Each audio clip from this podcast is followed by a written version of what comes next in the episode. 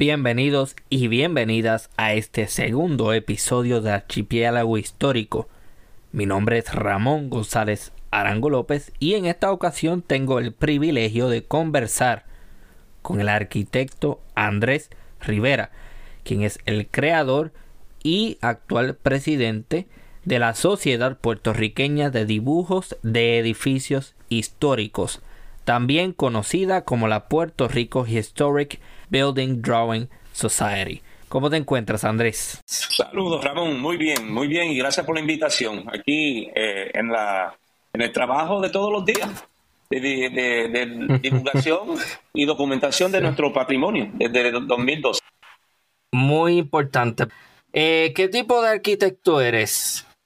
Bueno, hay diferentes tipos de arquitectura. Arquitecto creo que solamente hay como una definición en general. Lo que pasa es que cada arquitecto se, se dedica a un tema o a un trabajo en particular, ¿no?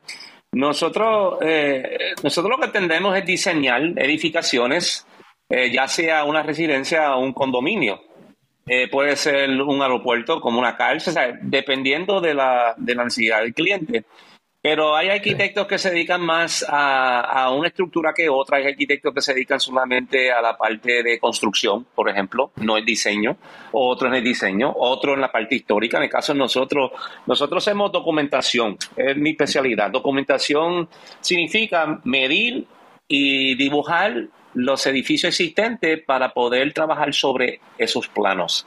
O sea, me explico. Si cuando tú vas a un médico, eh, eh, tú no vas, o sea, tú vas al médico, el médico te va a recetar algo rápido. El primero te va a ver, te va a preguntar, te va a analizar, te va a decir cuáles son sus síntomas y después procede a enviarte unos a hacerte unos laboratorios, unas pruebas, inclusive placas. Una vez que eso llegue, entonces le hace un, un diagnóstico y, y basado en ese diagnóstico comienza el, plan del tratamiento. Pues eso es lo que hago yo en términos de arquitectura. Yo lo que hago es mido edificio, eh, documento el edificio, su estado de condiciones, cómo era, para entonces tener un plano general de qué es lo que, lo que hay. Para entonces, cuando, cuando tengamos todas esas medidas, se va a la oficina, entonces el arquitecto o el ingeniero con esos dibujos y procede su diseño basado en nuestro, nuestras mediciones. O sea que entonces viene siendo un arquitecto enfocado en la preservación. En, este caso se podría decir así, porque en, los últimos 12, 14 años hemos estado ah, documentando más edificios históricos.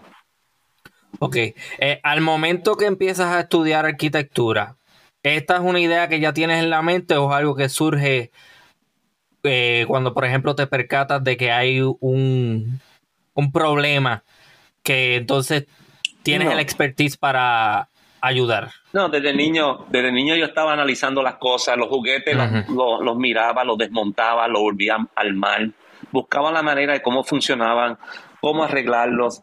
Y, en mi caso en particular, yo vengo de una educación de escuela pública, especialmente en una escuela que honestamente no teníamos ni tan siquiera orientador yo ni sabía lo que era honestamente arquitectura. Yo llego a ella poco a poco porque conozco otra gente eh, que, son arquitectos o que fueron estudiar arquitectura.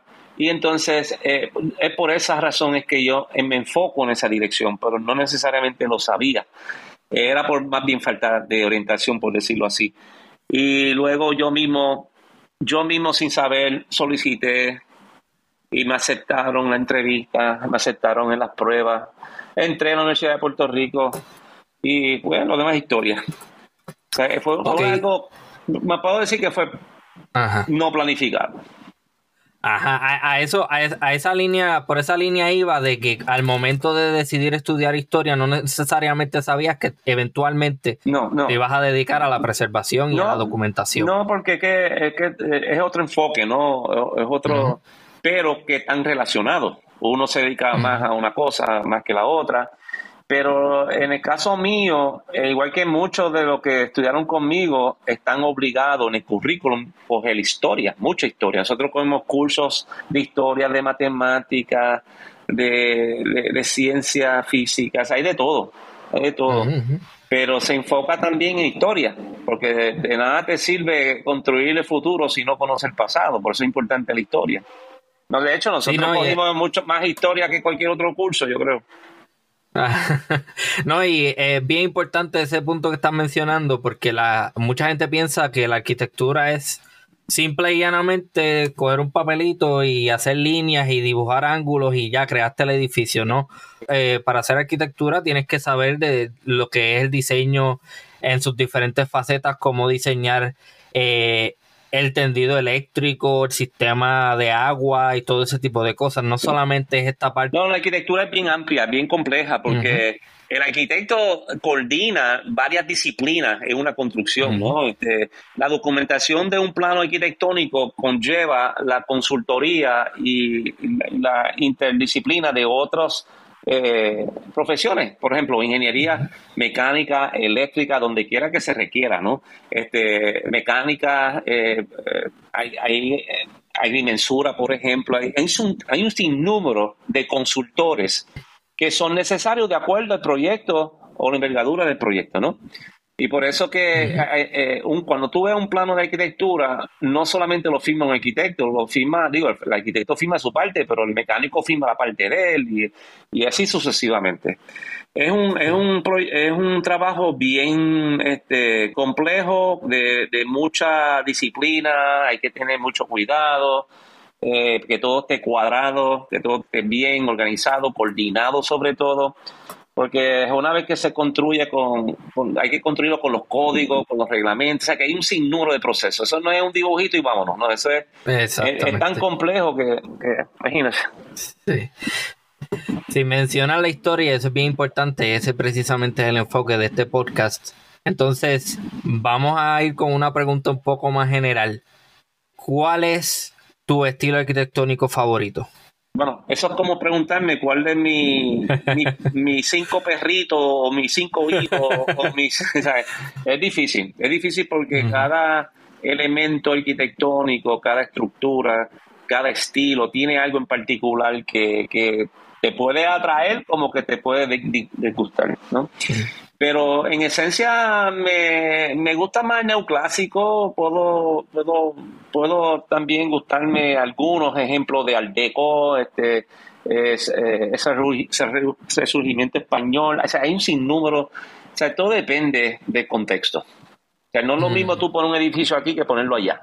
No es lo mismo hacer un iglú en, en, la playa de Ponce que hacerlo en Alaska. No es lo mismo hacer este, Un, un, edificio de cristales como en Nueva York en San Juan, porque te vas a quemar. Además que te vas a sofocar. Y si tienes aire acondicionado te va a salir bien caro porque el cristal pues no te ayuda a economizar la carga energética, ¿no? La carga de, de, sol, de calor. Trabaja, se esfuerzan más los equipos. O sea, todo depende. Tú no puedes tener un edificio completamente de cristal, porque lo digo, lo puedes hacer, pero te va a costar. Un huracán, un huracán vas a tener más eh, probabilidades de que se te rompa un cristalito o algo así. O sea, todo depende. Es, un, es una, una pregunta compleja y requiere de una contestación compleja. Ok, ok.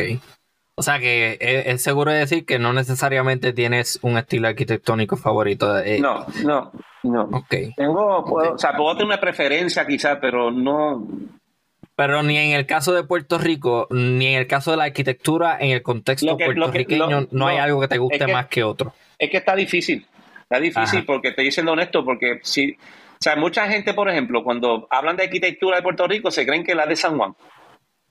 Ah, no, no, eso vamos a hablarlo. Sí, porque San Juan no es lo mismo que ver. Las estructuras de San Juan son muy particular a la de Ponce, a la de Guayama, a la de Mayagüez, Rincón, Arecibo, Aguadilla, o sea, toda arquitectura va, acuérdate que la arquitectura es el único arte donde tú naces, donde tú vives, donde tú comes, mueres, tú, tú lo haces todo, inclusive muchas culturas definen su arquitectura a través de la, de la cultura propia o al revés también. Muchas veces la arquitectura se define una cultura, todo depende, ¿verdad?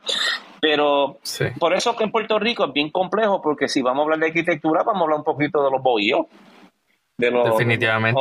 ¿Y qué tal si hablamos también de los bohíos que construyeron los africanos aquí? Que hubo evidencia que construyeron sus bohíos en, en Loíza, hasta en Calley, etcétera.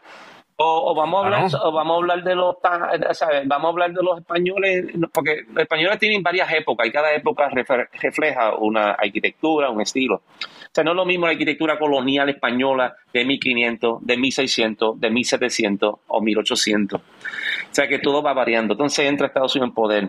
Pero antes de eso, en 1813, por decreto de la corona española, empieza a entrar otra gente de diferentes países por ejemplo, si tú vas a Ponce, Ponce te va a recordar un poquito sobre arquitectura en Novo, arquitectura neocatalana. De hecho, hay muchos elementos catalanes en Ponce. ¿Entiendes? Porque eh, además de venezolanos y, otras, y otros países que se asentaron en esa área sur, también fueron catalanes que se asentaron en Puerto Rico, entre ellos en Ponce. Por eso que en Ponce se conoce bastante con esa arquitectura catalana. Pero entonces los franceses, por ejemplo, los franceses, los italianos, los corsos, los, mismos españoles de diferentes regiones, los canarios, los, gallegos, por ejemplo, los, vascos, todos llegaron y, se, asentaron en diferentes partes de la isla. Unos, se concentraron más en este lado que en el otro lado, por ahí de todo, de todo. Pero tú vas a la arquitectura de, lo, de, lo que, de los corsos que se diseñaron aquí en Puerto Rico, se parecen a, algo parecido a nuestra aquí de, de, España, pero también tiene mucha influencia en Corso, tú, si tú vas a Córcega, vas a ver esa arquitectura un poquito parecida a nuestra, pero realmente no es nuestra, es de ellos, en esa parte, ¿no? En ese, en esa, en ese estilo. Hasta donde tengo entendido. Sí, disculpa, hasta donde tengo entendido, ellos se, se establecieron principalmente en el oeste de Puerto Rico, ¿no? Claro, claro, claro. Por eso tú vas, si tú vas a este, eh, a Mayagüez, por ejemplo, vas a Rincón, a Rincón, este, a Cabo Rojo. Digo, hay arquitectura que ya no existe, ¿verdad? Porque estamos viendo los remanentes, poco se ha preservado. El Yauco, por ejemplo. Hay, un sinnúmero de, sectores, igual que los canarios. Los canarios se asentaron más en Corozal, Natillo, o sea, más en el norte, Corozal. por ejemplo, San Patricio Plaza. ¿Por qué le llaman San Patricio Plaza? En referencia a una historia. ¿Qué historia? Eh, San Patricio en referencia a St. Patrick, irlandeses. Los irlandeses se asentaron, eh, tuvieron una comunidad ahí, en, donde, en la área de Guaynabo, por eso que por eso que tuve muchos puertorriqueños medio coloraditos, con, con, este, con, los apellidos estos O'Farrell, O'Harrow.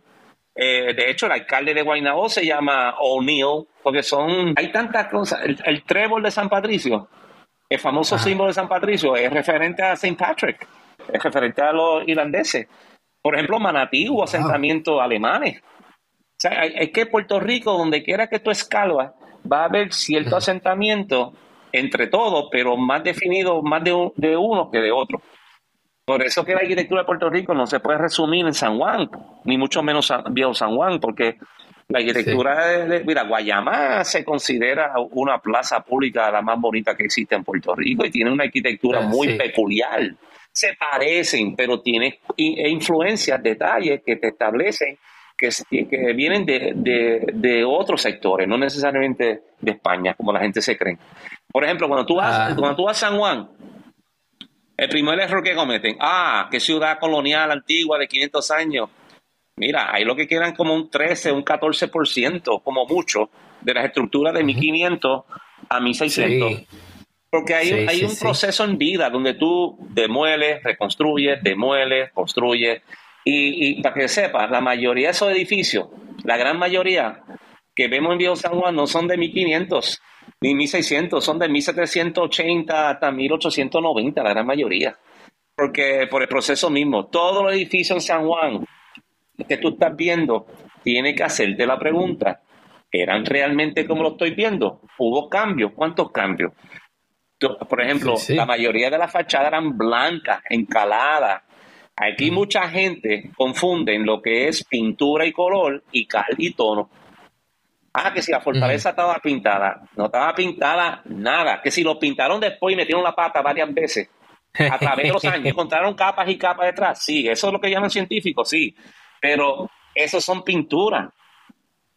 Cal, Eso... tú lograr un tono, se, lo, se lograba triturar, por ejemplo, polvo de ladrillo, o ciertos colores de ciertas arenas y se mezclaban con la cal y tú adquirías el color eh, de, la, de, las paredes de acuerdo a lo que tú mezclabas en la cal. En la misma cal, dependiendo cómo tú la mezclas, las tonalidades son diferentes. Por eso que en tiempo de España aquí, me atrevo a decir, 1600, 1700, hasta los 1800, todo se encalaba. Después vinieron Estados Unidos, vinieron el cemento. El cemento, aquí hubo cemento, pero se usaba en, mínimas proporciones militarmente hablando. Pero ellos en Estados Unidos, cuando entran en el poder, lo utilizan más en el poder eh, comercial, ¿no? Eh, y, lo explotan a nivel comercial. Y de hecho, el cemento no es apropiado para Puerto Rico, a menos que lo sepa usar. Vamos, Sí, eh, eh, acaba de mencionar un montón de cosas, un montón de avenidas por las cuales nos podemos ir, pero a mí me gustaría también aportar un comentario a eso que dijiste sobre los edificios que están en el viejo San Juan. No datan de principios de la colonización o de esos primeros asentamientos en la isleta aparte del proceso que estás comentando humano, que, es este proceso natural de construir, reconstruir o tirar o destruir para en su lugar construir otra cosa, también eh, debemos saber que en 1625 hubo un ataque holandés en Puerto Rico y que se llegó a capturar el viejo San Juan y a su vez se capturó a Puerto Rico.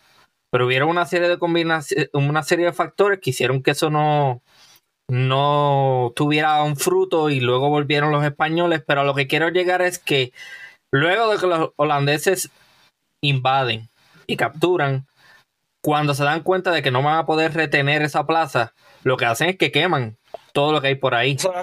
o sea, que esos edificios... Captan o no captan, la intención era siempre quemar, si no podían poseer. Sí, sí. Pero eso, eso añade al comentario que estás haciendo de que, de que ninguno de esos edificios son. Eran pocos los que eran construidos en piedra, pocos eran los que tenían ladrillo después, pero muchos eran de ladrillo, de paja, de tejas de madera. O sea, eh, eh, o sea que hay una evolución en la construcción de las estructuras. Cuando uno mira a San Juan, uno piensa, pues fue siempre así, pero no necesariamente. Eso es como tú ves el abuelo tuyo de 80 años, como tú lo conociste desde que era pibe, y te crees que siempre fue así, ¿entiendes? Pero no, hubo cambios, y siguen, y siguen habiendo cambios. Construyeron hace poco un condominio moderno en la calle Norzagaray. Wow. Que no tiene, esa es, para los que no saben, esa es la calle que, sube el que uno entra Ah, exactamente, que eso está justo, eh, justo detrás de la muralla y, lo que hay al frente viene siendo un poco de vegetación y el barrio La Perla de San Juan. Sí, sí. Bien importante eso que estás comentando de que hubieron diferentes asentamientos, diferentes poblaciones, diferentes comunidades extranjeras que vienen a Puerto Rico, todos ellos con sus tradiciones, en cuanto a la construcción, en cuanto al diseño. Principalmente el trabajo de tu organización se enfoca en el viejo San Juan. Sí. Pero también cuando uno visita la página nuevamente de Puerto Rico Historic Building Drawing Society, ese, ese, ese nombre tan largo, ¿verdad? Bueno, a, mí me parece acertado. sí, sí, sí, pero mucha gente lo primero que nos dicen es ese nombre tan largo. bueno, es otra historia. Disculpa que te interrumpí.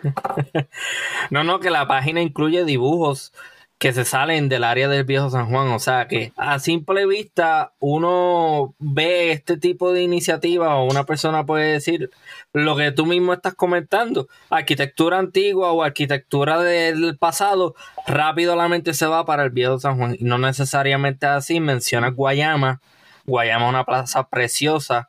Tengo entendido que todavía la casa Cautiño, que es una de las casas que está en esa plaza, está abierta y sirve de museo hoy día me interesa mucho el tema de los catalanes en Ponce. Me imagino que estos edificios grandes que son de bancos en la plaza corresponden a esa influencia o me equivoco. En Ponce, eso depende también de quién, quién lo restaura, cuál es la disciplina a la hora de restaurar. Hay bancos que son originales y otros que son este, reemplazados, ¿no? Eh, que se parecen, son réplicas, pero no necesariamente. Por ejemplo, las farolas de Río San Juan, por mencionar un, ejemplo, son bien diferentes en la de Ponce. Son, la de Ponce típicamente eh, es como que el, cristal está colgando, no está posando sobre el, poste. Es como si fuera una gorra al revés. tiene sus peculiaridades, ¿no? Eh, su diseño, los balcones. Mira, por mencionarte un ejemplo. Ponce, Ponce es bien famoso y se puede distinguir el pueblo, en el caso de Ponce, porque tú no entras al balcón en el centro, con la escalera en el centro, tú siempre entras hacia los lados. Eso es bien típico en Ponce y lo puedes ver en otros pueblos, pero Ponce es donde más se, se observa. Si tú vas a Manatí, en otras áreas, el balcón entra por el frente, no por el lado. También depende del material, hierro colado, madera, hay, hay muchos balustradas en hierro colado, hay muchos soles truncos, dependiendo del, del año, es el material o el diseño. O sea, tú por el, Para el sol trunco, que es el montante que va sobre las puertas, solamente por el, sol, por el sol trunco, tú puedes determinar a qué lugar le pertenece. Tú puedes saber, digo, de los que los conocen, ¿no? Tú puedes deducir que un sol trunco de, Ponce es de Ponce y el de Mayagüez de Mayagüez por X o por Y razón. O sea, todo depende. Pero un sol trunco que, que, no, sin entrar mucho. Okay. Sol trunco es, es cualquier puerta de acceso tiene encima de la puerta una apertura. Esa apertura eh, se, ah, llama, eh, eh, se llama montante. Lo que pasa es que el montante, de acuerdo a su forma, es, ¿cómo se llama? Por ejemplo, hay montantes que son rectangulares, de cristal, hay montantes de celosías, hay montantes que son, en vez de rectangular, hay montantes que son semicircular. Esos son montantes todos. Y hay montantes que lo que tienen son celosías fijas o un cristal fijos. Pero el montante, cuando tiene una especie de madera esculpida a mano, como una filigrama, entonces es que se le llama sol trunco, que es para propósito de ventilar y iluminar un poco, controlando la entrada del sol. O sea que el llamado ojo de buey, que son los huecos estos que vemos en las casas del pasado, eso es un ejemplo de lo que están mencionando. No, no, no, no, porque el ojo de buey era, era lo que había antes y entra el montante y el sol trunco y lo va sustituyendo con el tiempo al ojo de buey. Ah. En, el, ojo de buey se llama, eh, en términos de arquitectura, óculi. O óculo cuando es uno, óculi cuando son varios, ¿no? Sí, para las personas que no lo visualizan. Eh, es la mitad de un círculo, encima. En mitad de un círculo con unas decoraciones. Mira, es bien fácil. Imagínate el, abanico de Doña Fela, de, echarse aire, que abre y cierra. Sí. Pues ese abanico, cuando abre, que tiene unos diseños en la tela y en la madera, imagínate eso encima de la puerta. Ok, ok, pero entonces el ojo de buey es que mencionaste que, también cumple una, función de ventilación. el ojo de, eso no viene. Sí, lo que pasa es que eso era antiguamente. Los primeros ojos de buey lo usaban los romanos en sus casas, que era un, orificio para ventilar.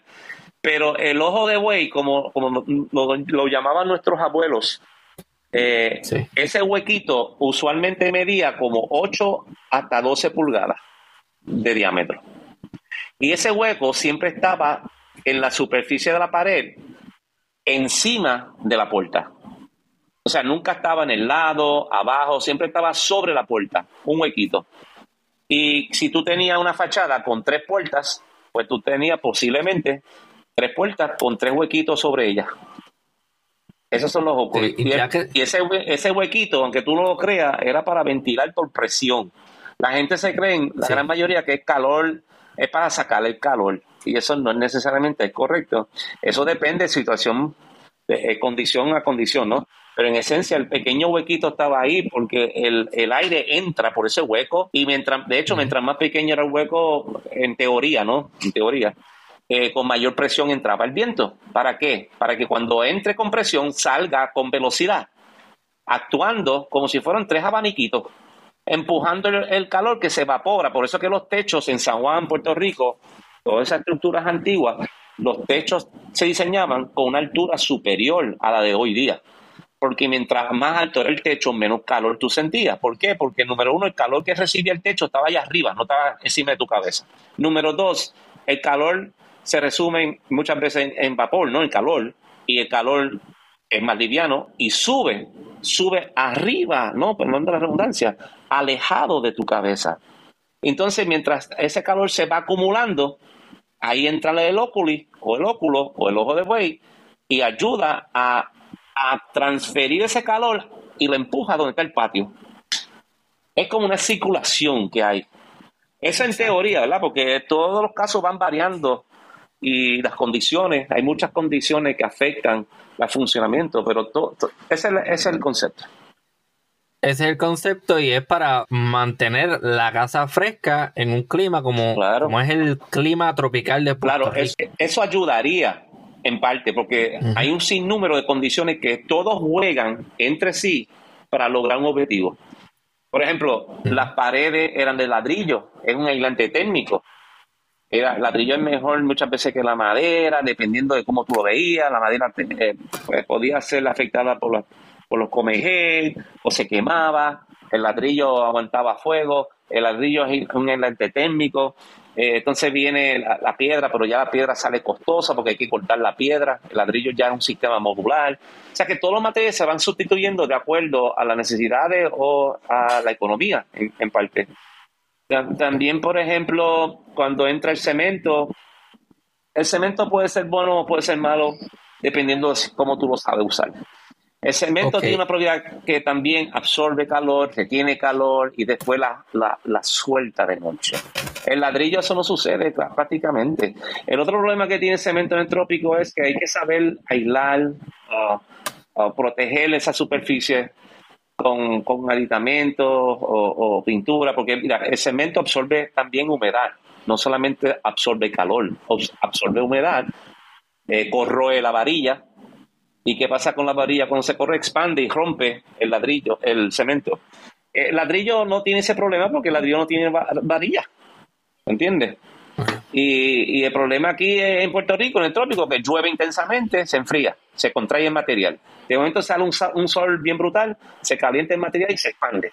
Entonces tú tienes ese, ese constante expansión, contracción, expansión, y ahí vienen las grietas, ahí vienen todos esos problemas de, humedad. Y... Vamos a enfocarnos un poco en eso con un poco más de profundidad porque lo habían mencionado anteriormente y hay que ir un punto bien importante. Uno, cuando mira las estructuras del pasado versus las que se están haciendo ahora mismo en Puerto Rico, uno se da cuenta que a la hora de construir había una sensibilidad en cuanto a cuál es el clima de la isla. O sea, eso mismo que están mencionando, se construía el techo más alto porque eso hace que el calor suba, la casa se mantenga más fresca.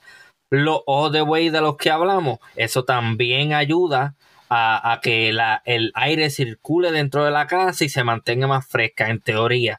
También está la forma de los techos que yo he visto que has puesto muchos diagramas o dibujos de eso y me gustaría entonces hacer una pequeña pausa ahí. Yo no sé cómo se llama, eh, eh, no sé la nomenclatura de los techos, pero ahí entonces ahí puede entrar tu expertise, que eso de dos aguas, ese tipo. Sí, eh, aquí cuando tú miras las edificaciones antiguamente, las gráficas, este, pintura, más tarde serigrafía, cuando se va documentando la ciudad gráficamente, uno se va percatando de que los edificios han sufrido, han cambiado, han mutado. Y, una de las cosas que más tú notas que al principio de las gráficas existentes en los archivos es que hubo casas aquí de, no de dos aguas solamente, de cuatro aguas. Cuatro aguas significa que el techo, si lo mira hacia arriba, de arriba hacia abajo, el techo tiene eh, cuatro superficies inclinadas, una en cada lado. Si tu, tu, tu, casa tiene cuatro paredes, pues tiene un techo en ángulo mirando, bajando hacia cada pared. Pero, eh, por ejemplo, en Estados Unidos, igual que aquí, hoy día las casas de, dos, de dos aguas eh, que tienen un solo inclinación en un lado y uno en el otro, y, los otros dos lados de la fachada tienen una superficie vertical, ya, triangular. Pero vamos a quedarnos en que hay casas de cuatro aguas. Eh, una, una superficie de cuatro aguas, en teoría, puede ser más resistente a un huracán porque tú, tú rompes con ese filo, ese ángulo, rompe, desvía el aire. Y en teoría el plano también, el plano también, pero hay que saber usarlo nuevamente, porque el plano, el aire entra y, y, y, mueve ese alero, especialmente los, ¿entiendes? Te puede estar este, moviendo ese alero y a la misma vez te va alterando, aunque tú lo notes, pero se va alterando la, el sistema estructural. También un techo plano está el sol todo el día, desde por la mañana hasta la tarde, dándole sus rayos del sol sobre esa superficie. Sin embargo, cuando un techo está inclinado, a un lado va a tener más sombra y el otro lado tiene luz. Por eso es que usualmente el atardecer, cuando el sol cae en el oeste, cae la sombra acá y usualmente donde tú colocas los cuartos, los sitios donde dormir, están más contentos y más tranquilos y más frescos en esta dirección, no donde está el sol. O sea, tú manipulabas, tú construías un techo con solamente ubicarte en dónde están los cuatro puntos cardenales. Ah, ¿dónde está el norte? ¿Dónde está el sur? ¿Dónde está? Entonces tú sabías más o menos dónde están las vistas. Tú jugabas con todos esos elementos, las vistas, decir, ah, mira, yo tengo las costas ahí, quiero que, pero tengo el sol en otro lado. O sea, tú vas diseñando de acuerdo a tu condición geográfica y tu condición como, como isla tropical. O sea, hay, hay mucha gente eh, muchas referencias, inclusive hay arquitectos especializados como el profesor este eh, el profesor Pedro Muñiz que para mí es, el o, sea, hay tantos hay tantos conocedores expertos en ese tema y lo que pasa es que aquí no se aprovechan no se aprovecha, insistimos en construir, en diseñar, como, ah, porque me gustó esa casa que vi allá en Kansas City, o que la, que vi en Londres. No, o sea, tú puedes hacer lo que te salga en gana, obviamente, pero sin embargo, tiene que tener conciencia, conciencia de que nosotros vivimos en una isla calurosa, húmeda, con, con, posibilidad de huracán y tormenta, o sea, hay, hay un sinnúmero de inundaciones. Aquí se diseñan a corto plazo y no se diseñan para largo plazo. Antes se diseñaba pensando que la casa te tenía que durar 100 años o más. Aquí te, se conforman en que, te, que se, por lo menos paga la hipoteca, tú sabes. Y cuando pagaste la hipoteca ya la casa está que no va a venir trechado. O hay, hay, hay, tantas cosas. Y el futuro, el futuro como, como lo estoy viendo, sospecho que antes el valor de una casa era lo primordial. Y era mientras más grande, espaciosa, grande, alta, cuántos pisos. Yo creo que esas cosas, la casa que tú y yo conocemos hoy día va a cambiar mucho en un futuro cercano cuando tú tengas bisnietos. Yo creo que la casa más grande para ellos va a ser un cuartito y cuidado. Yo tenía un profesor que decía que, que la casa del futuro va a ser que, que como nosotros viajamos tan y tan rápido, cada año que va pasando, la velocidad aumenta, las distancias se acortan. Y él, él me acuerdo que me dijo que hoy tú te levantas, tu cuarto está en San Juan y después te monta un avión, te fuiste a Nueva York y, te, y es su sala. Te montas un avión supersónico y llegaste a Madrid y ese es tu otro cuarto. Entonces te fuiste a ver y está tu baño. digo, eso son teorías, ¿verdad? Pero, pero a mí no me extrañaría que el concepto de vivienda, como tú y yo lo conocemos, en un futuro va a cambiar. A lo mejor estamos construyendo siempre arriba, arriba, arriba, arriba, arriba. Ya tú verás que va a comenzar un momento que, porque lo han hecho ya, van a construir soterrado, abajo, abajo, abajo. ¿Cuáles son las ventajas? Pues mira, este, eh, menos calor, menos luz, menos calor, ¿sabes? Eh, no tiene que pintar la fachada, no tiene fachada. Hay que ser yo, ¿sabes? Por decir algo. Pero si, eh, si construye arriba huracán, que si pintura, que si limpia los cristales, ¿sabes? Todo depende de dónde tú estás construyendo. Los resultados van a ser diferentes. Y a eso viene el comentario que esto no, eh, hay que, eh, este punto es bien importante traerlo también.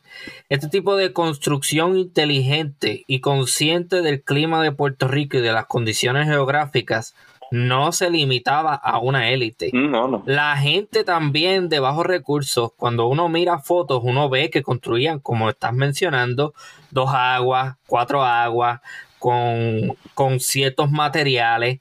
Incluso Ahora que mencionas eso, ese peligro de inundaciones, ¿eso explica el por qué muchas casas en el pasado se construían sobre socos de madera o eso soy yo pensando? Los socos de madera se construían por mucha razón, ¿sabes? Una de ellas la inundación, otra cosa, acuérdate que cuando tú elevas la casa, tú obligas al aire a circular no solamente adentro, arriba, pero también abajo. Al tú mandar circular toda la casa con ventilación, tienes menos mosquitos, tienes menos humedad, eh, o sea, todos los diseños tienen un propósito. Y, dependiendo también de qué punto del país a nivel mundial, un soco significa algo aquí y un soco por allá significa otra cosa. O sea, por ejemplo, mira, vamos a tomar en consideración una cama, la cama de pilares, que tanto nos gusta. Ah, porque tiene cuatro pilares. Eh, poca gente sabe que, que esos pilares estaban ahí, no eran ornamental solamente, era funcional porque colgaban el mosquitero. Ah, pues, ¿y por qué las camas de pilares siempre eran bien altas? A mí siempre cuando niño yo visitaba a mis tías y visitaba sus casas y tenían cama de pilares, era tan difícil treparme arriba para brincar. Eran bien altas. ¿Por qué estaban tan altas?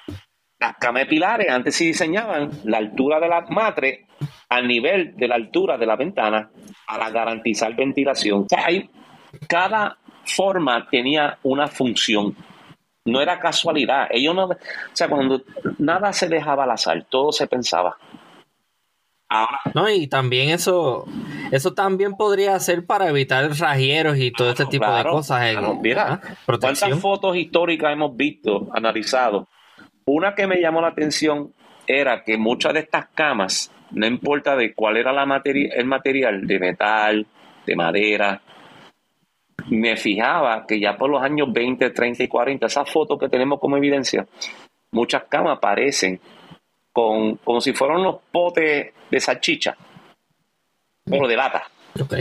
Con la, con la, la, base de cada cama, o sea, las, patitas de las camas, como decimos nosotros, con agua para evitar que se suba esa pandija, hormigas. Oh, o, sea, siempre había algo. Había, todo el mundo tenía, en aquellos tiempos, muchas de esas fotos aparecen eh, palanganas, escupideras. Hoy día tú no ves eso, porque tenemos muchas facilidades modernas. Las letrinas, eso era un lujo tenerte un baño dentro de la casa. Todo el mundo, si acaso tú tenías letrina, estaba afuera no estaba adentro. Sí, sí, y, y, para los que no sepan, la letrina no es un fenómeno de un pasado lejano. No, Aquí no. había casas hasta los años 70, 60, que eso es relativamente los otros días, que todavía tenían. Eso es cierto, eso es cierto. Sí, que eso no, no son vestigios de un pasado lejano. Pero también el comentario que quiero traer es que eso que estás comentando de la función parecería ser que de un tiempo para acá se construye no muy inteligente que digamos. De un tiempo para acá se empieza a utilizar el cemento y ahora las casas son básicamente microondas, eh, cajas de, calentón. Sí, sí, porque antes, antes se construía con la conciencia de que esta casa iba a tener un dueño y ese dueño tenía unas necesidades particulares. Eh, y siempre se preocupaba y se diseñaba basado de quién iba a utilizar esa vivienda. Pero hoy día se preocupan ahora más por el, desarrollador, el contratista, que los que van a vivir en esa casa diseñado por Dios. Es, algo que tiene que ver con la velocidad, el tiempo. Estamos en la carrera todo, el tiempo. la gente está minimizando ya la calidad, aumentando más la producción. Eh, no sé, no sé.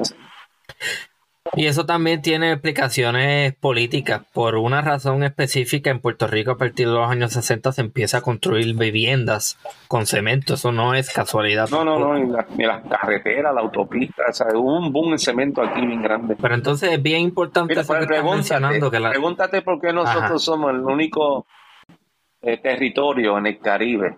La única isla en el Caribe que, que no tenemos ladrillo como como material principal. Otra gente construye ladrillo, madera, construyen cemento, pero eso no es la prioridad. Eso depende del caso. Nuestra única opción es literalmente cemento, porque así fue que nos enseñaron. Y hay algo que a mí me parece bien chistoso, pero que la gente comenta y repite y no lo parece que no lo piensan, pero si uno no lo analiza, te das cuenta de que no, no necesariamente estás diciendo algo cierto. Y a lo que me refiero es al comentario este de referirse a estructuras antiguas, entre paréntesis, o que se construyeron cierto tiempo antes, como estructuras coloniales, casas coloniales. A mí me da risa porque si uno piensa bien, Puerto Rico sigue siendo una colonia. O sea que lo que se construye ahora mismo, lo que se está construyendo ahora mismo, por definición, es una estructura colonial. Es posible, dependiendo del punto de vista, porque, por ejemplo, yo no quiero como que dañar la parte colonial con, ese aspecto, porque, por ejemplo, por lo menos colonial o no colonial, eran mejores diseñadas que ahora. sí, sí. Pero eso, eso tiene su... Todo es relativo, es posible. Pero ah, que nosotros, mira, si tú te pones a hacer una tabla y empiezas a ver cronológicamente, pero en términos gráficos, de cómo era que nosotros, los taínos, los indios, construían sus bohíos. empezaban como los africanos que vivieron en Puerto Rico construían sus bohíos. Cómo se construía los jibaritos, cómo construían los españoles o los catalanes. Empiezan a llegar diferentes partes del mundo gente que venían con, con métodos constructivos, diseños diferentes a, a los que se usaban aquí. Cuando tú empiezas a ver todo eso en una tabla visual y empiezas a ver las casas coloniales de los años 1500, 1600, 1700, empiezas a ver cómo, cómo construyeron último, las últimas residencias aquí fabulosas que construyeron los españoles. Después tomó posesión Estados Unidos de la isla. Entonces empiezan a ver un cambio en la arquitectura, que también va a haber unas casas pomposas, ¿no? Bien diseñadas. Entonces vas, vas viendo este, por ejemplo, la casa Giorgetti, que para mí es, la casa más, más lujosa que se construyó en Puerto Rico. De hecho, la casa más lujosa y la más cara que se construyó en el Caribe era esa, en una residencia. ¿Y dónde está esa casa? Estuvo, la demolieron en, en, en San oh, O sea que cuando tú vienes a ver toda esa línea de progreso desde los, desde los bohíos, por exagerarlo así, de los bohíos para acá, hemos progresado, echado para hacia adelante, hemos, hecho este, este, un sinnúmero de, de avances. Pero el momento salió algo ya por los 50, 40, 50, 60. Tenemos urbanizaciones de cemento, cajas pegaditas uno al lado de la otra empiezan a tomar la vegetación, porque la vegetación en cualquier arquitectura es parte íntegra de la arquitectura. De hecho, la vegetación, los árboles se considera una arquitectura natural. O sea que, pero lo estamos eliminando. Cuando tú ves toda esa tabla de los años 40 para acá, el supuesto progreso realmente se va apreciando todo lo contrario, se va viendo cómo vamos decayendo, decayendo. Y cuando vienen, tenemos, tenemos urbanización en Bayamón como Santa Rosa 1, 2, 3, sección, que a veces en cajones, eh, como si fueran celdas que nos castigaron y nos metieron en esas cajitas. Eh, eh, entonces, Con una, con una valla alrededor y acceso controlado. Hemos, hecho, hemos, hemos ido en retroceso en arquitectura, no solamente en cultura, en política, eh, bueno, en política, eh, no quiero ni hablar de eso, pero. O sea, eh, hay, hay unas cosas que se han ido hacia atrás, lejos de dice. Entonces, si tú me dices que somos una isla sin poder, de conocimiento, de talento, aquí hay muchos ingenieros, arquitectos, músicos, científicos, menciónalo, que lo tenemos. Pero hay algo que no sé qué es, algo en el aire que no nos deja progresar. No, estamos yendo como que para atrás en vez de para. Entonces, la, lo que queremos, o sea, lo que yo entiendo, lo que, lo que voy a hacer ahora es poner lo que estás comentando en otras palabras, es que hablar de arquitectura no es solamente hablar de lo estético, es hablar del uso, hablar de implicaciones sociales, políticas, de cómo la arquitectura cambia nuestro entorno, de cómo la arquitectura puede manipular la forma en que nosotros nos acercamos a nuestro entorno, etcétera. La arquitectura define muchas cosas, entre, hasta en la felicidad. Pregúntale un preso una celda o, un ah. pobrecito en, un campo con una casita cayéndose en canto y pregúntale a uno que vive en un hotel de lujo. O sea, pregúntale a una persona que está acostumbrada a vivir en una cueva a versus a una que está viviendo bajo la luz. O sea, todo, pregúntale a una persona que ha vivido una arquitectura fabulosa pero no tiene vegetación, versus una que no es tan fabulosa y tiene vegetación. O sea que hay implicaciones de cómo tú diseñas, con qué tú diseñas, puede alterar inclusive tu ánimo. Un color de una pared te puede alterar el ánimo. O sea, una textura, una textura te altera el ánimo. Por ejemplo, hasta eh, la zona esa de confort, por ejemplo, antes usaba el estucado en la fachada.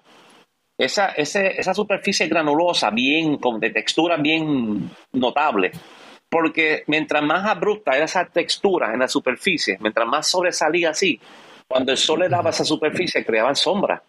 Y ayudaba a mantener esa pared, esa superficie bastante fresquecito, por lo menos en esa capa, ¿entiendes? Ahora eliminamos el estucado, y de hecho, lo, eliminamos de las paredes y ahora lo, estamos colocando en, la, en, los, en los plafones de, los, de, las casas. En, nada sirve. ¿Para qué tú pones un, estucado en un techo? Eso yo no lo entiendo. Tú lo pones en las paredes, que tiene una función mucho más efectiva. Pero vamos para atrás. Hasta donde tengas conocimiento, ¿hay algún grupo de arquitectores conscientes de estos problemas que estás describiendo? ¿Hay algún empuje? ¿Hay algo que nos ayude a volver a eso? que, es construir con inteligencia. Hay gente que lo, hay, hay grupos y gente que lo promueve, pero esto es como todo. Muchas veces los que tienen el poder de tomar decisiones no tienen el conocimiento. Y los que tienen conocimiento quizás no le interesa asumir ese, esa directiva. todo está complejo. Pero yo creo que esto es cuestión de educar. Cueste lo que cueste, educar al pueblo. y después que tú educas al pueblo, la gente empieza a conocer. Y si tú empiezas a conocer, tú empiezas a evaluar, a tomar decisiones mejores. Y eso, igual que la historia, cuando tú estudias la historia, hay más posibilidades de que tú no repites los errores de la historia que cuando no lo estudias. Vas a estar repitiendo los mismos, los mismos errores del pasado la historia ayuda a, por lo menos a tratar de no repetirlos. Y qué bueno que tocas ese punto porque yo estoy actualmente leyendo un libro del historiador puertorriqueño eh, Carlos Carrero mm. sobre la militarización de Aguadilla. Mm. Y en una parte del libro se menciona el caso de una señora de Aguadilla que se llamaba Rosa Rosario. Entonces, esta señora pierde su vivienda a consecuencia del terremoto de 1918 y esa señora da envía una serie de cartas a diferentes mandatarios en el país, nadie le contesta, nadie le ayuda y al final su permiso de poder quedarse con esa parcela para poder construir una vivienda para, cosa que ella misma lo mencione, para, para los años de vida que le quedan. Ese, ese permiso es denegado. Y entonces cuando uno se pone a mirar, no es difícil crear paralelos con el presente. Esa señora a principios del siglo XX no es muy diferente a una familia en, en Guánica hoy día que perdió su casa a consecuencia del terremoto y que por una razón u otra se le imposibilita volver a ese terreno o tener los recursos necesarios para reconstruir su vivienda. Entonces es bien importante eso que menciona y la palabra educación es clave y precisamente eso es lo que estás tratando de hacer con, con esta organización, ¿no? Ese es la, el enfoque principal. Correcto, porque la, esencia es conocer para entender. Una vez tú entiendas, tú valoras. Y si tú valoras, ¿qué tú haces? Protege. Muchas veces, cuando nos enteramos de un edificio histórico que se demolió, todo el mundo, ¿pero por qué? ¿Pero por qué? Nadie hizo nada, nadie importó. Y tomamos el oso blanco y pero como nadie supo la importancia que tenía ese edificio, no solamente en lo cultural, social, sino también arquitectónico, entonces eh, la gente no le importa, ay, que eso me recuerda de los presos, eso es malo, es mejor que lo demuelen, pero el edificio no tiene que ver nada con lo que necesariamente, no tiene culpa de quién la vivió, quién lo utilizó, ¿entiendes? Porque no deja de... O para qué se Exacto, porque es un diseño, ¿no? Representa, cuando tú miras un edificio, representa básicamente no solamente parte de una cultura, representa una forma de vida, una forma de trabajo, una forma de ser, ¿sabes?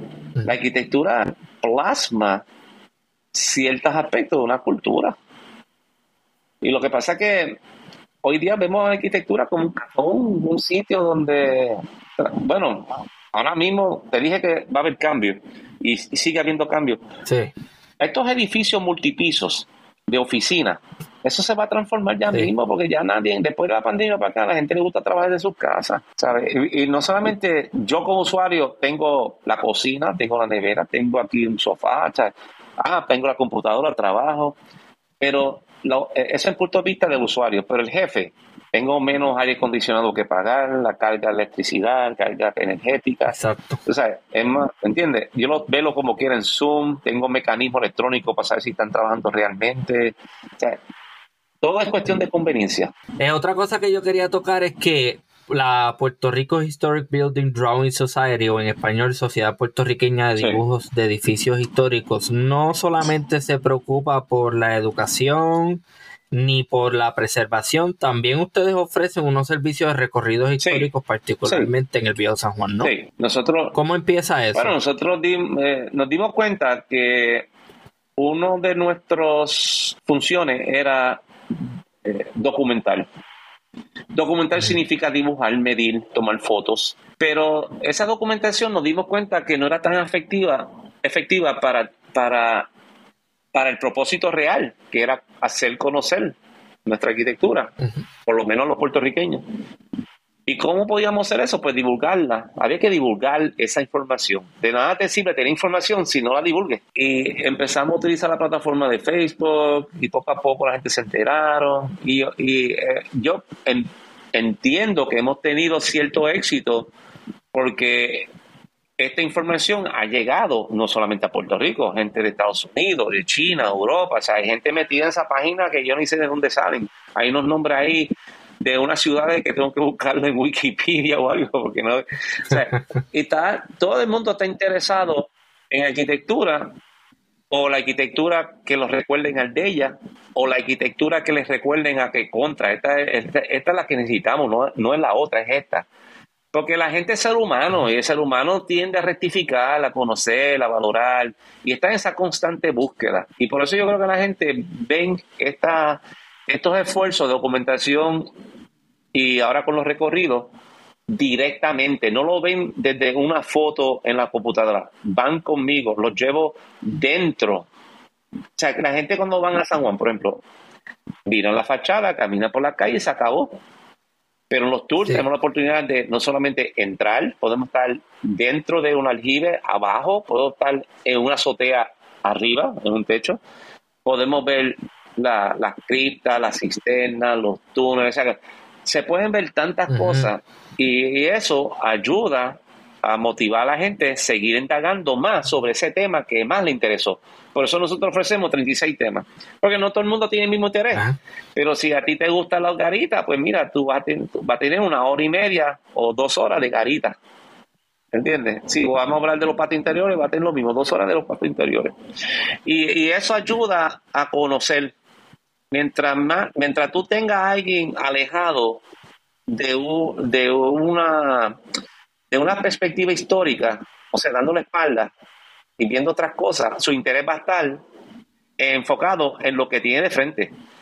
Pero si tú tienes arquitectura, no es lo mismo tú decir voy a San Juan que entrar a San Juan eh, y, verla adentro. Pues las cosas cambian. La gente empieza a añadir otra, pero empieza una pregunta, saca, sale la otra y la otra. Y cuando vienes a ver, compran libros. Y cuando vienes a ver, empiezan a estudiar arqueología, arquitectura, historia, arte, lo que sea, tú sabes. Se, se, se, van cambiando un poquito esa perspectiva de cómo ellos veían un edificio viejo, asqueroso, estorboso, si se puede decir así. Este, y lo, valoran de otra forma, lo ven de otra forma. Y por eso la educación. La educación es importante porque empiezan a valorar, que es lo que se, se quiere. Valorar para proteger. Tú no, si tú tienes cinco niños en la calle y solamente esos cinco niños y puedes rescatar solamente uno. Y ese uno es tu hijo. Tú no vas a rescatar al vecino o un particular, tú vas a rescatar a tu hijo. Lamentablemente suena un poco cruel, ¿verdad? Pero eso, esa es la tendencia humana de sobrevivencia, de, sobrevivir uno y, y, ayudar a sobrevivir lo de uno. Hemos mencionado esa página, la, la, la página, pero ¿Cuál es la página para las personas que estén interesadas en utilizar los servicios de la, organización? La página es un nombre largo, se llama Puerto Rico Historic Building Drawing Society. También hay veces que la gente lo traduce en español como Sociedad de Dibujos de Edificios Históricos de Puerto Rico. Como quiera que tú lo escribas en la, en la bandeja de búsqueda eh, en Internet, aparece de las dos formas. Esta entidad tiene documentación de fotografía antigua, planos, dibujos, recreaciones digitales, etcétera. Es una plataforma que abunda en muchos temas dentro de la misma arquitectura histórica. Qué bueno, qué bueno. Y ahora que mencionas eso de los modelos tridimensionales, esa fue la razón por la cual yo me acerqué hace poco para tener esta conversación, porque sí he estado siguiendo la organización desde, más o menos desde que salió, pero recientemente la volví a ver y empecé a prestar mayor atención específicamente al proyecto que ustedes tienen sobre hacer modelos tridimensionales de fortificaciones militares alrededor de Puerto Rico. ¿De dónde sale la idea? ¿Cuáles son los objetivos y cuán avanzados están en proyecto? Como te mencioné al principio, cuando tú lees algo, un tema, ese tema sale a reducir otro y otro y varios subtemas. Entonces, quedas un poco insatisfecho, ¿no? Entonces tú te, dedicas, te da la tarea a seguir indagando. Espérate, me dijeron que este castillo tenía esto, entonces cuando buscas otra cosa, aparece otra y otra, y cuando vienes a ver dices, pero espérate, esto es mucho más amplio de lo que uno pensaba, esto es mucho más amplio de lo que nos enseñaron en la escuela. Así que una de las cosas que yo me di cuenta fue que las fortificaciones dentro de San Juan es amplia, grande, compleja. Pero eh, yo había leído aquí, había escuchado allá, que había una batería por aquí, que si eh, que afuera de San Juan había otra cosa. Y uno empieza a indagar, pero una cosa de nuevo es lo que te dicen, otra cosa es lo que puedes probar. Y empezamos a recibir información, indagar, buscar planos, y empezamos darnos cuenta que había un sinnúmero de información referente a las fortificaciones costeras de Puerto Rico. Eh, digo costera porque eso es lo que estamos actualmente haciendo.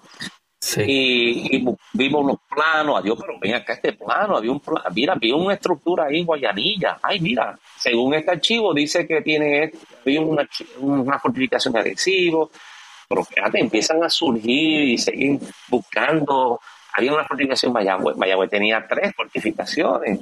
¿Sabes? En Guayanilla, Toa Alta. Alta tenía dos. Digo, Toa Baja. Este, Tocaño, este, o todo, Ponce, eh, Fajardo. O sea, no son. Quizás las más que la gente recuerda son las fortificaciones de la Segunda Guerra Mundial que se hicieron aquí bajo el ejército de Estados Unidos. Sí, porque todavía están por ahí, son recientes, como quien dice.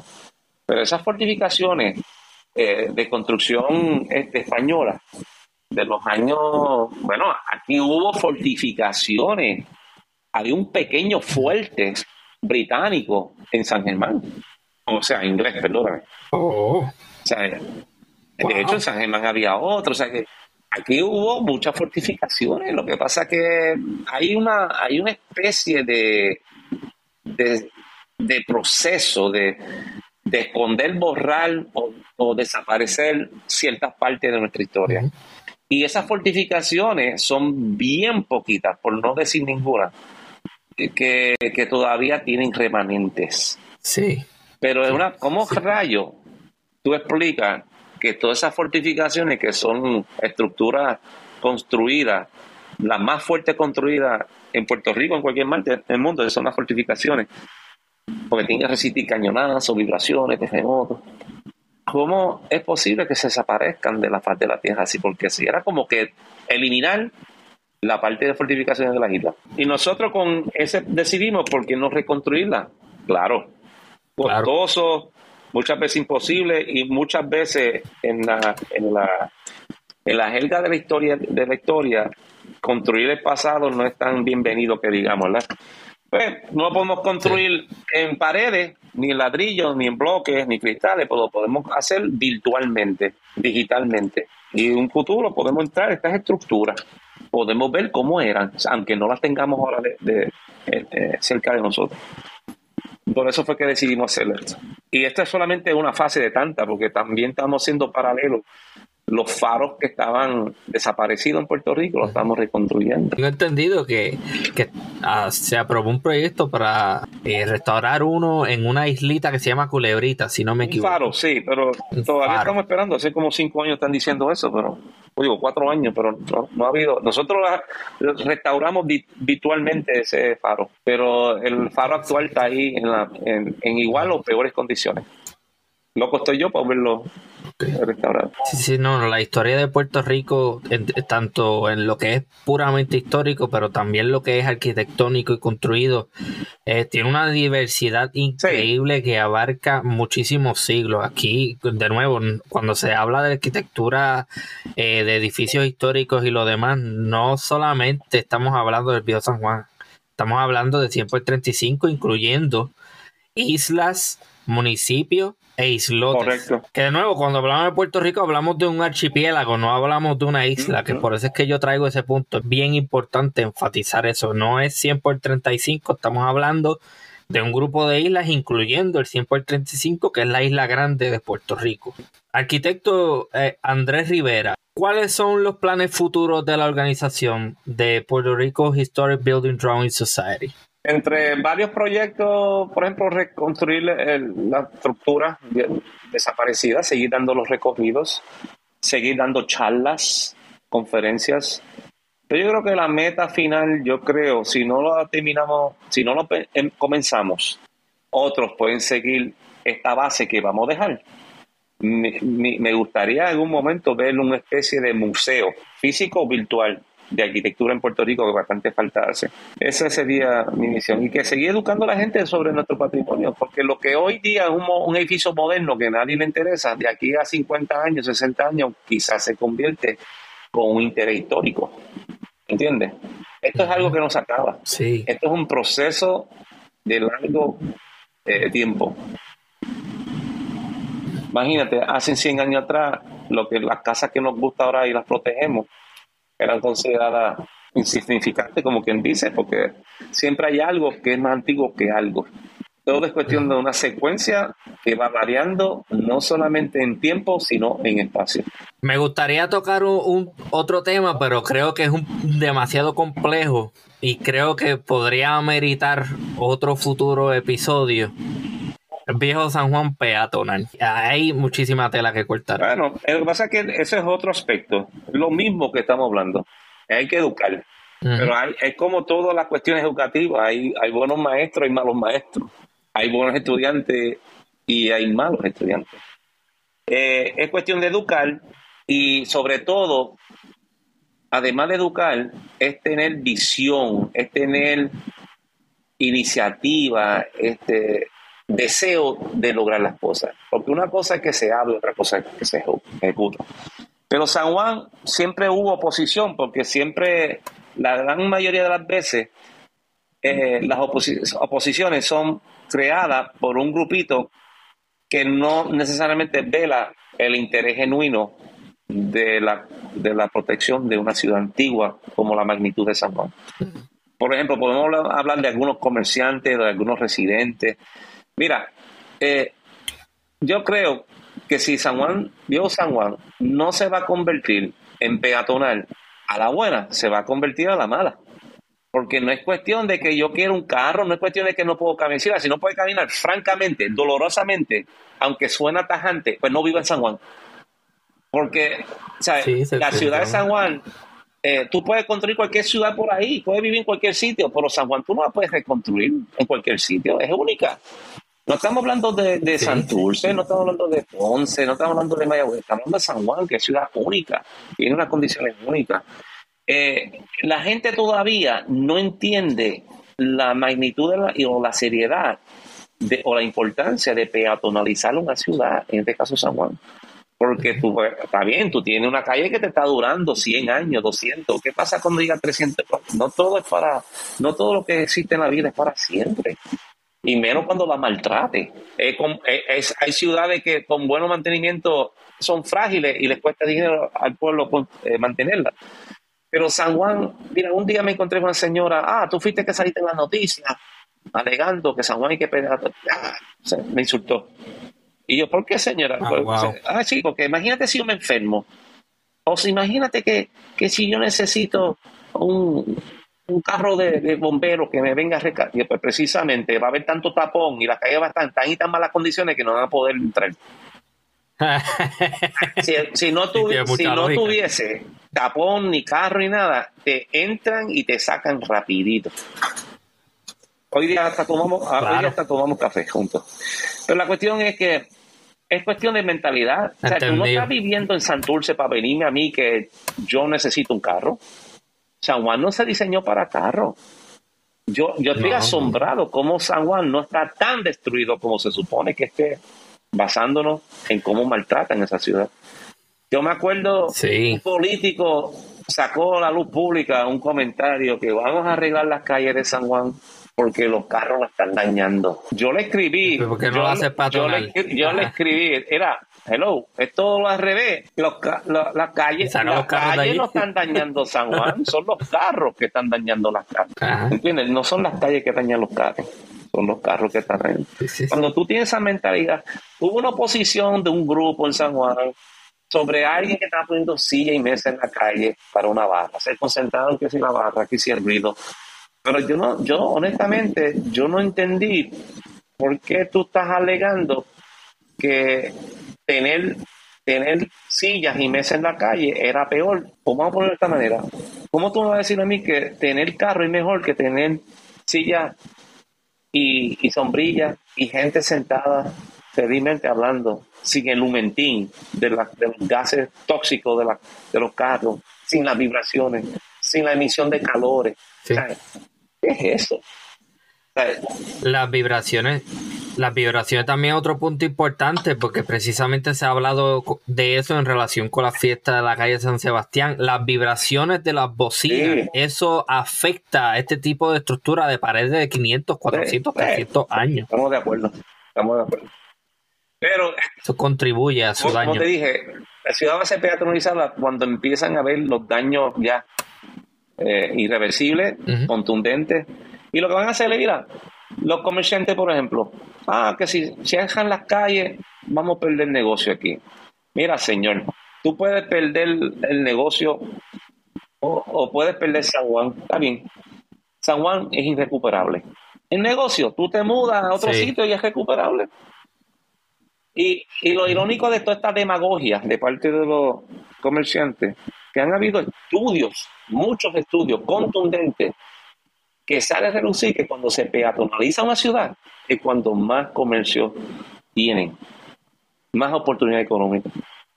Pero hay un ejemplo, hay un ejemplo de una ciudad antigua que esté eh, así eh, peatonal Barcelona en, América. En América, hay, parte de Bogotá, eh, hay parte de Perú, dependiendo de la zona histórica. Este, Y no solamente en las, dicen las Américas, Latinoamérica, pues mira, sin número de ciudades. Pero no solo, mira, ahora mismo, mira, no te vayas tan lejos, búscate Nueva York. Hay calles de Nueva York que están siendo peatonalizadas del COVID para acá. O sea que ya la gente se está dando cuenta que no se puede sembrar tanto calor. Sembrar calor, o sea, cemento, carro, tumbar árboles. O sea, hay que buscar un método sostenible. Sí, sostenibilidad. Eso es bien importante. No sé, yo, yo soy uno de los que piensa que, que si tenemos en consideración y queremos eh, tener un viejo San Juan saludable y que nos siga durando cientos de años más, hay cosas radicales que se deben hacer.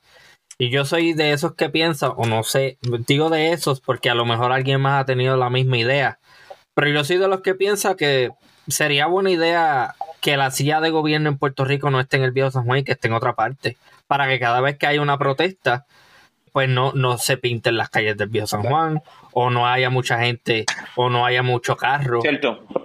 Eh, eh, eh, eso no es para quitarle peso a las protestas, eso no lo estoy diciendo. Simplemente diciendo que eso debería no estar allí. Eso todo, es relativo también, hay que verlo en justo perspectiva, porque en Puerto Rico es histórico hay una tendencia de cualquier edificio que se abandona o se cambia o no se mantiene, eh, cae en, en, desuso, en ruina, lo que sea. El hecho de que Fortaleza está en las condiciones óptimas es porque vive alguien ahí y hay gente trabajando ahí y lo mantiene. Pero, o sea, yo tengo pues, un mixed feeling ahí, sí, porque no es cuestión de que, mira, la fortaleza puede ser una oficina. No creo que, yo honestamente no creo, aquí los museos son bien cuesta arriba y son bien pocos los museos que son exitosos. Pero yo creo que debe de, ser como oficina o vivienda, sí, pero eh, tratar de que las protestas sean evaluadas de otras formas. Que vayan allá y protesten, pero eso de graffiti, o sea que pero es bien difícil, es bien difícil. Eso es otro tema aparte para otro podcast, porque la verdad es que la última protesta volaron hasta doquines, tú sabes. Eso para que te des cuenta de cómo no se está manejando apropiadamente o administrando apropiadamente una ciudad histórica de la magnitud de San Juan. No se está administrando adecuadamente porque un mismo día están removiendo los adoquines nuevos, esos que nunca funcionaron, con grúa, y el mismo día por la tarde había una protesta. ¿Qué entonces tú dejas los doquines tirados ahí, que lo habían eh, removido en montaña. ¿Cómo tú lo vas a dejar ahí sabiendo que hay una protesta ahí? ¿Qué van a hacer? Pues lógico, Sí, que alguien va a venir y lo va a tirar. Esa es para que te des cuenta que administrativamente no se está coordinando eh, eficientemente en ese aspecto. Pero estamos, estamos está, bien complicado. Sí, sí, está demasiado complicado. ¿Entiendes que existe alguna posibilidad de que se cree, no sé, esto soy yo pensando así, porque realmente la, la, la, la condición del Viejo San Juan me, me preocupa mucho. Yo, yo, he ido mucho al Viejo San Juan, porque a mí me encanta la historia de Puerto Rico. Y eso es uno de los pocos lugares en donde tú puedes ver eh, vestigios del pasado que todavía están presentes y que están ahí. Eh, no sé, algún comité o, alguna acción por parte del municipio o del gobierno central para hacer algo respecto a esto, porque esto, si no les duele así por puro chiste, les puede doler porque se pierde también dinero a través del turismo. Vuelvo y te digo, aquí lo que se está enfocando no necesariamente en la ciudad, sino en algún interés en particular. O sea, es como todo. En vez de estar en, en, vías de cuidar, proteger, facilitar, ayudar, promover un grupo, una entidad, una comunidad, es un grupito en particular. O sea, están más pendientes a cómo favorecen a un par de particulares que a una ciudad. Porque hay un interés económico, político envuelto. Mientras dejemos esa mentalidad hacia atrás, solo entonces podemos nosotros progresar como pueblo, como seres humanos, como, como todo. Sí. arquitecto, no quiero, no quiero seguir um, tocando este tipo de temas tan serios, tan entrada a la noche para que no, para no dañarle la noche. Eso, para mí es diario vivir. Eso es para otro tema, otro tema. Otro, otro. Sí, así que antes de terminar, me gustaría eh, eh, como hacer que la, el mood sea más positivo.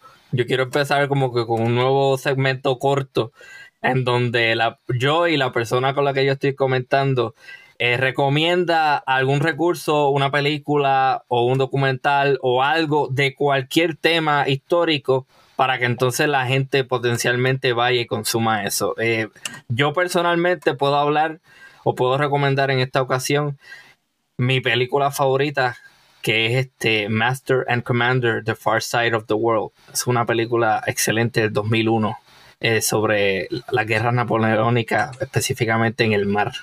Así que esa es mi aportación. Eh, ¿Cuál sería su recomendación para el público. Eso es otro campo bien amplio, son tantas las películas, pero hay muchas películas. Mira, yo vi una reciente eh, sobre la. Eh, si tiene que ver con la guerra de Filipinas y, España, los últimos en, en, Filipinas, que eran un, un, era una parte del ejército español que quedaba en Filipinas que como no estaban bien comunicados, se acortolaron en, una iglesia y la siguió defendiendo a pesar de que ya España se había rendido. O sea, en otras palabras, un año después que la guerra se había acabado, ellos todavía pensaban que estaban en guerra. Y Netflix, los últimos en Filipinas. Y eh, creo, que se llama 1898. Bueno, eh, ese es otro, ese es otro, pero búscate los últimos en las Filipinas. Eh, entiendo que se llama así, pero tiene que ver algo con Filipinas y fue bastante reciente, un par de años atrás, ¿no? Y te, y te dice mucho sobre la historia. De hecho, Filipinas tiene un par de películas sobre un general filipino que combatió a los españoles y luego combatió a los americanos. Ese, ese, no me acuerdo ahora ese nombre, pero tiene que ver con el general Enrique, el general. Eh, yo lo. Búscalo bajo, bajo Netflix, bajo tema Filipina, aparece la lista. Muy interesante. No tiene un nombre como Goyito o Goyo, algo así. ¿No será ese? No recuerdo, pero es que esa la vi. Es un nombre bien muy particular. Bueno porque la misma mentalidad que él tuvo que luchar no solamente con el enemigo, sino con el mismo propio pueblo. Tiene que ver algo con la historia nuestra acá también. Sea, que, tienen cierto paralelismo. Pero esos son otros 20 pues. Pues algún evento, conferencia, recorrido, algún proyecto que quiera promocionar ahora. Bueno, todos nuestros eventos están en la página de Facebook, Puerto Rico Story Building Joint Society. Búscate el botoncito que dice evento. Ahí aparecen todos los recorridos, actividades. Eh, es que son 36 temas diferentes. Damos eh, de uno hasta dos tours a veces diarios. O sea que hay mucho interés si tú comparas hace 12 años y ahora, el interés sigue aumentando. Porque la gente quiere saber quiénes, eh. quiénes eran ellos. Para saber qué es esto que somos hoy. Para saber entonces hacia dónde vamos en el futuro. A mí me gusta que, a mí me gustaría que este proyecto se expandiera o que se replicara en otros puntos de las islas. De la, yo, creo que sí, yo creo que sí, porque cuando nosotros comenzamos no había casi nada aquí. Y ahora casi prácticamente cada municipio tiene un, equivalente a lo que estamos haciendo nosotros en cuanto al patrimonio. ¿Entiendes? Poco a poco se va construyendo y educando. Muy bien, pues mucho éxito con ese proyecto. Yo estoy bien pendiente. Este proyecto que mencionábamos sobre las fortificaciones militares costeras en Puerto Rico, lo estoy siguiendo bien de cerca. Bien interesado, me gusta mucho ese tema.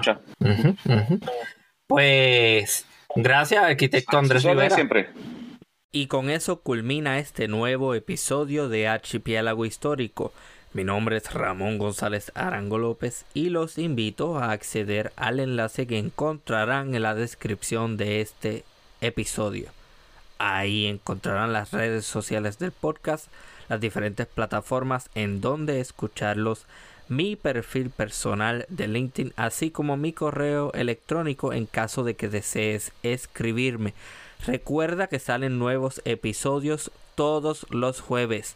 Muchísimas gracias a todos y todas. Hasta la próxima.